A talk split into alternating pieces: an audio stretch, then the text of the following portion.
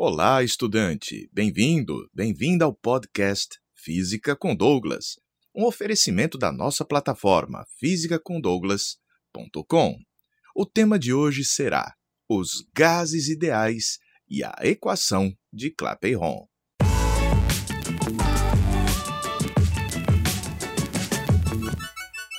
Quando vamos estudar os gases, estamos diante de um objeto de grande complexidade. Os gases são constituídos por uma quantidade enorme, da ordem de 10 elevado a 23 átomos e moléculas que possuem certo volume, movimentam-se caoticamente, colidindo entre si e com as paredes do recipiente. Contudo, mesmo à distância, essas moléculas interagem, atraindo-se. Você já imaginou descrever um sistema como esse?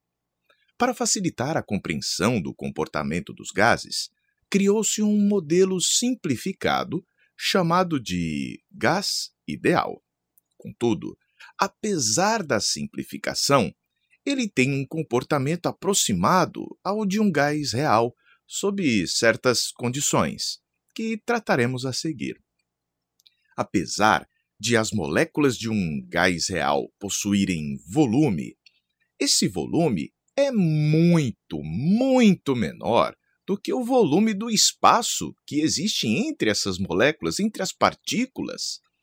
Assim, desprezar o volume das próprias moléculas não causa grandes prejuízos ao estudo. Logo, em um gás ideal, as moléculas são tratadas como pontos materiais, ou seja, com volume zero. E uma consequência direta disso é o fato de que será bem improvável uma colisão entre uma partícula e outra. Contudo, se houver, será considerada perfeitamente elástica essa colisão, conservando quantidade de movimento e energia cinética. E tais características também se estendem às colisões com as paredes do recipiente. Além disso tudo, nesse modelo serão desprezadas as forças entre as partículas quando elas estão distantes, aquelas forças de atração entre as moléculas. As interações vão ocorrer apenas durante os choques, que terão duração desprezível.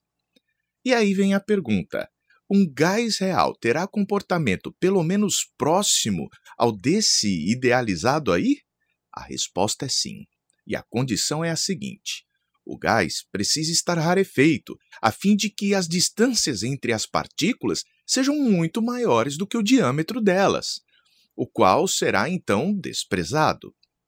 Além disso, as partículas precisarão estar bastante agitadas a ponto de as forças entre elas à distância não serem capazes de desviar esses movimentos de forma relevante. Tais fatos estão também relacionados à possibilidade de condensação desse estado gasoso. Quando reduzimos a temperatura, isso pode fazer o vapor se transformar em um líquido. Além disso, comprimir um vapor pode aproximar as partículas de forma que elas venham a se agregar e também chegarem ao, ao estado líquido. Logo, para que um gás real tem um comportamento de ideal, é preciso que esteja a baixas pressões, para evitar condensar, e a altas temperaturas, também para evitar a condensação. Nossa sorte é que, em condições de temperatura que a gente tem no nosso cotidiano de 25 graus Celsius e de pressão de uma atmosfera, a maior parte dos gases tem comportamento próximo ao ideal, facilitando as previsões de seu comportamento, infelizmente, não é o caso do vapor de água, que apresenta interações significativas entre as partículas nessas condições. E com a queda de temperatura, nós vemos o vapor de água na atmosfera condensando facilmente. É o caso do copo com bebida gelada, que fica suado por fora. O copo a baixa temperatura acaba proporcionando o resfriamento do vapor de água que está no ar das redondezas fazendo este vapor condensar ali na parte de fora do copo. Agora vamos recapitular as características de um gás ideal. Primeira, partículas pontuais, sem volume. Segunda, partículas que não interagem à distância. Terceira, partículas que colidem elasticamente. E quando vamos observar um gás ideal, que características dele serão importantes para nós? Vamos à lista. A quantidade de partículas que será medida em mols é a primeira característica. Um mol de partículas equivale a 6,02 vezes 10 elevado a 23 partículas. Outra característica é a temperatura absoluta do gás, aquela medida em Kelvin, viu? Que representa a agitação e nunca é negativa. O volume do recipiente que contém o gás também é muito importante de você conhecer.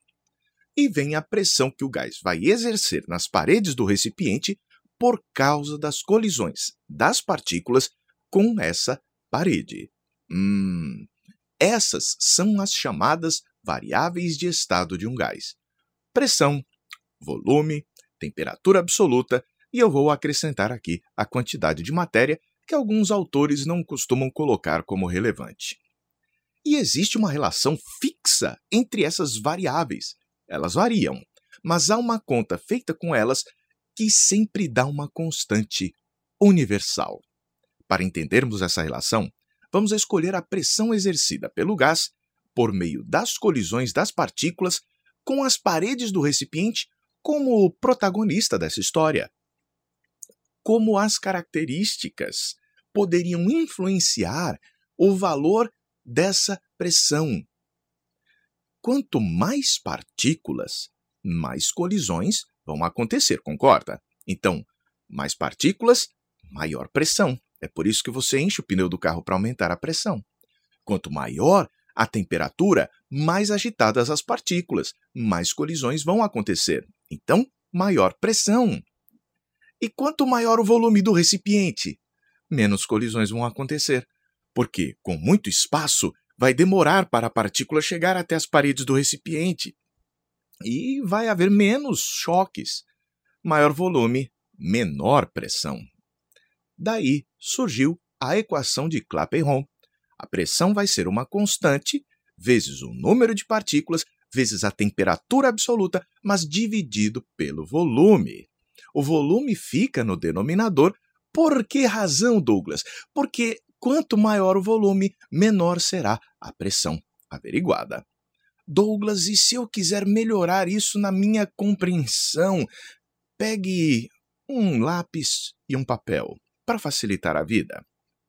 Veja o seguinte: se a pressão é uma constante vezes N vezes T, isso tudo dividido por V, essa constante nós vamos chamar de R. Então, a pressão será a constante R vezes N, que é o número de partículas, vezes T, que é a temperatura, dividido por V. As pessoas gostam muito de modificar essa expressão e escrevê-la só com multiplicação. P vezes V é igual a N vezes R vezes T. E esse R é uma constante universal, cujo valor 8,3 Pascal vezes metro cúbico por mol e por Kelvin. Há quem use a frase por você nunca rezei tanto, a fim de facilitar a memorização dessa relação. Contudo, compreendê-la me parece muito mais interessante. Outra forma de ver essa expressão é escrever que P vezes V dividido por N e por T vai ser uma constante universal, aquele R.